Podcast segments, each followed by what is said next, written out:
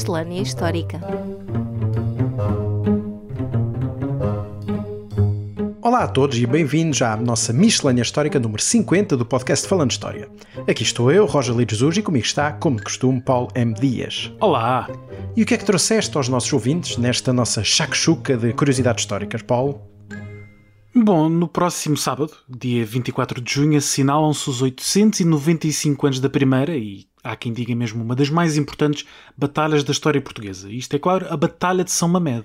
Onde toda a gente sabe que foi onde Dom Afonso Henriques bateu na mãe. Não temos informações que permitam dizer que bateu efetivamente na mãe, mas antes que derrotou o seu exército, em batalha, acabando por afastá-lo então do governo do Condado Portucalense. Só dizes isso porque és um historiador oficial do regime, se fosses um historiador independente, com as tuas próprias fontes, estarias certamente a dizer o contrário. Mas continua. Claro, mas ainda não escrevi as minhas próprias fontes, portanto tem que ser pelas que já existem.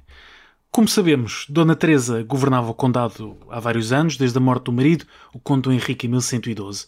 E o facto é que este período foi marcado por uma série de conflitos políticos, militares, religiosos, que dificultaram muito a sua governação. Por um lado, era necessário defender a fronteira sul, situada sensivelmente na linha do rio Mondego, que estava sempre vulnerável aos ataques dos almorávidas islâmicos, evidentemente, uhum. que, aliás, em 1111 tinham até tomado Santarém e em 1116 atacaram muito violentamente a região de Coimbra. Por outro lado, era preciso manter um difícil equilíbrio nas alianças com a Galiza e com Leão, isto porque o Condado Portugalense não era ainda independente, não é? Uhum. Apesar de Dona Teresa claramente ter ambições nesse sentido, chegando a intitular-se rainha. Uhum. Em 1127, o novo rei de Leão, Afonso VII, decidiu pôr ordem nos seus vassalos, como era, como era costume, desde logo os portucalenses, e por isso vai cercar Guimarães, forçando Dona Teresa e o jovem Afonso Henriques a jurarem fidelidade. O que é uma situação, na realidade, bastante humilhante para ambos. Sim, o cerco de Guimarães aprofundou ainda mais uma clara cisão que já existia no seio da corte entre os apoiantes por um lado da rainha e do outro os do infante. Dona Teresa tinha ambições territoriais na Galiza e por isso foi juntando em seu torno alguns apoiantes daquele reino, desde logo a família de Trava, chegando até a manter uma relação amorosa com Fernão Pérez Trava, uma relação muito famosa, com quem teve quatro filhas. Uhum. Não sabemos ao certo se casaram ou não, mas essa é outra questão. E estas circunstâncias acabavam por desagradar a boa parte da nobreza portugalense, que se via ultrapassada, que se sentia usurpada, como os poderosos Sousa, os Ribador e mesmo os da Maia, entre muitas outras famílias desta época, que vão então começar a agregar-se em torno do herdeiro, Afonso Henriques. Claro. Esperando, claro, o quê? Ao salvo ao poder e daí em diante manipulá-lo para satisfazer todas as suas pretensões. E por isso vai tornar-se inevitável um confronto armado pelo controle do condado entre os apoiantes da rainha e os do infante. E é o que vai então acontecer, como disseste, no dia 24 de junho de 1128. Ora, nem mais, e é nesse dia, que correspondia à festa de São João Batista, que se deu uma batalha campal nas imediações precisamente de Guimarães, que ficou conhecida para a história como a Batalha de São Mamed. Sabemos muito pouco sobre o confronto armado em si e não vale a pena imaginar exércitos muito grandes e rios de sangue. Tendo em conta o que sabemos sobre o aparelho militar da época, estariam em campo algumas centenas ou uns poucos milhares de homens. A batalha, como tantos outros acontecimentos do período, é descrito de forma muito breve pelas fontes, e aqui aproveito aliás para utilizar uma fonte da época, não uma fonte inventada, uhum. os Anais de Dom Afonso, rei dos portugueses, conforme traduzido aliás por um grande historiador português, José Matoso. E cito: Acometeu-os numa batalha no campo de São Mamed, que é perto do castelo de Guimarães, e, tendo-os vencido e esmagado, fugiram diante deles e prendeu-os. Fim de citação. O que é uma descrição bastante resumida dos acontecimentos. É verdade, mas o impacto da batalha acabou por ser tremendo, porque representou o afastamento de Dona Teresa do poder, vindo esta a morrer no exílio, na Galiza, precisamente um ano e meio depois. A partir de junho de 1128, temos então o jovem Afonso Henriques ao comando dos destinos do Condado Portugalense e, ao longo das décadas seguintes, como sabemos, viria a construir um reino plenamente independente de Leão, embora nesta altura ainda não se adivinhasse esse destino. Mas essa é, claro, outra história para um episódio completo no futuro um episódio completo sobre a própria construção de Portugal, claro, que é, que é, um tema que interessa aos nossos ouvintes. Mas em todo caso também fica já agora a sugestão muito interesseira da nossa parte, eh, que no nosso livro, Atualizar a História, que ainda está disponível à venda em todas as livrarias, em todas as plataformas online, poderão encontrar um, capítulo muito interessante pelo professor eh, Luís Carlos Amaral, da Universidade do Porto, que fala precisamente sobre a Rainha Dona Teresa e a sua relação com o príncipe Dom Afonso Henriques. Infante, infante. E já estou a chamá-la aqui de rainha e ele de príncipe, tendo em conta todas estas questões bastante obscuras para este período. Sim, é verdade. E tu, Roger, o que trazes esta semana para os nossos ouvintes? Esta semana trago também uma efeméride, ainda mais antiga que a tua, relacionada com o 19 de junho, que é o dia onde sai originalmente esta miscelânea, e falo da data do início do primeiro concílio de Niceia, no longínquo ano de 325, que é o primeiro concílio ecuménico da Igreja Católica. Foi reunido em Niceia, na atual Turquia, muito próximo de Constantinopla, para ser mais fácil aos bispos do espaço ocidental e oriental do Império Romano, e foi convocado pelo próprio Imperador Constantino, sobre o qual, aliás, tu próprio já falaste na nossa miscelânea histórica número 42. E foi o próprio Imperador que abriu o evento com uma conferência de abertura, como diríamos hoje em dia. E então estamos a falar do primeiro concílio, que envolveu mais ou menos quantos bispos nesta altura? Bom, as fontes divergem um pouco, lá está, porque se para o período que estavas a falar, século XII, as fontes são um pouco difíceis, então imagina para o século IV, uhum. e portanto, apesar destas divergências, terão estado cerca de 300 bispos, o que naquela altura era já um número considerável para uma religião que tinha acabado de ser legalizada, entre aspas, tendo em conta que tinha sido perseguida praticamente desde o seu surgimento. E que matérias ou assuntos é que trataram neste concílio? Bem, as atas do concílio incluem 20 cânones, ou seja, 20 resoluções, desde a castidade dos clérigos até questões de jurisdições das dioceses, até à definição da data da Páscoa. Mas os dois aspectos mais importantes foram o debate sobre a natureza divinal de Jesus Cristo e da sua relação com Deus, e a definição de um credo comum à Igreja. Uh, quanto ao primeiro, é preciso também explicar que a grande questão era combater o arianismo, aqui entendido como a visão defendida por Ario, um religioso de Alexandria, dos inícios do cristianismo, que defendia que Jesus Cristo não tinha a mesma dimensão divina de que Deus, de que tinha então uma dimensão humana, uma, uma dimensão real, dentro de todos estes debates teológicos deste período.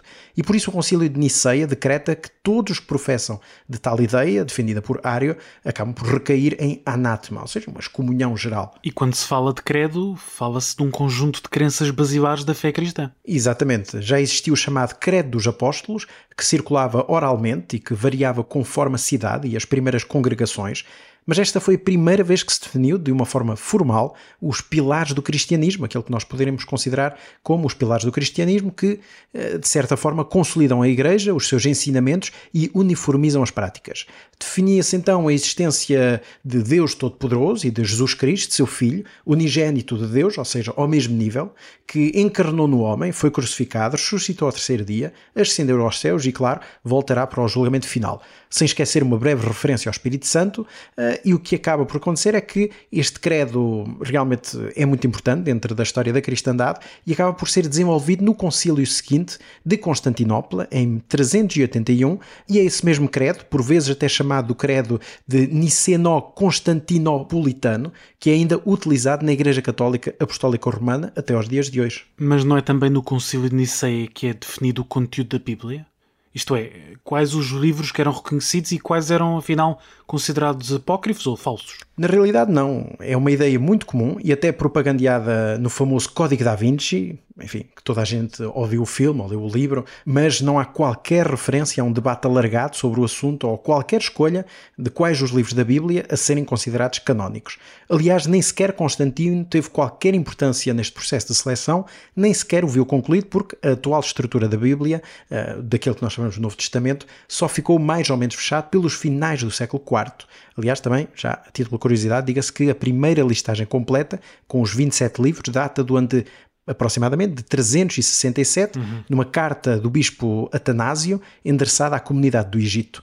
E mesmo assim, o cânon bíblico demoraria muito mais tempo até ficar realmente fechado, eh, mas apesar destas histórias todas, o Concílio de Niceia, que decorreu há 1698 anos, é um acontecimento central da história do cristianismo. Um acontecimento de facto muito importante e que marca, lá está, o início dos concílios, que vão uhum. ser tão importantes na estruturação do que é a Igreja e do que é o próprio credo católico e cristão durante longos séculos. Sim, exatamente. E quanto às sugestões da semana, Paulo, o que é que sugeres aos nossos ouvintes? Bom, eu trago um livro de Jan Lucassen, História do Trabalho, uma nova história da humanidade, publicado pela Temas e Debates neste ano 2023, e que é um livro que, como o nome indica, fala de trabalho o trabalho em todos os continentes ao longo da história da humanidade, uhum. nas suas diferentes vertentes, o trabalho em casa, no campo, nas fábricas, uma história muito completa, muito global, que aborda precisamente áreas que geralmente não vemos abordadas noutros livros.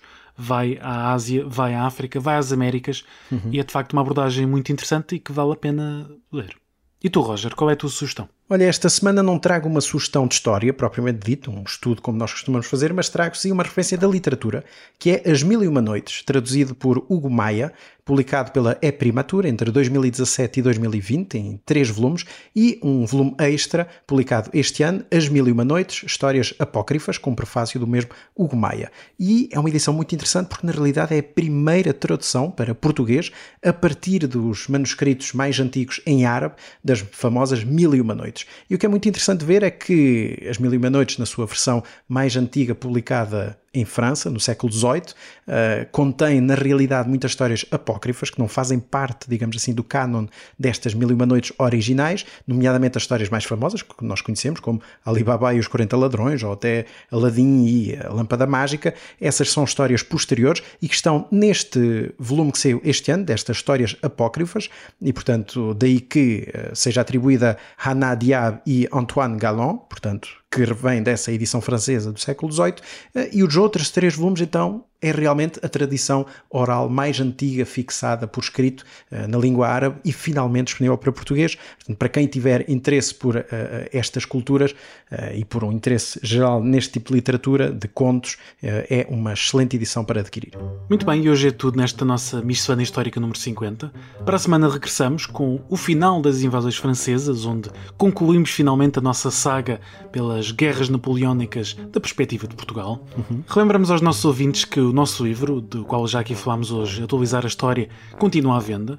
E quem quiser apoiar-nos com este projeto pode fazê-lo através da plataforma Patreon, o link fica na descrição, e podem sempre entrar em contato connosco através do nosso e-mail falandohistoriapodcast.gmail.com. E hoje, como de costume, a edição foi de Marco António. Até à próxima. Até à próxima.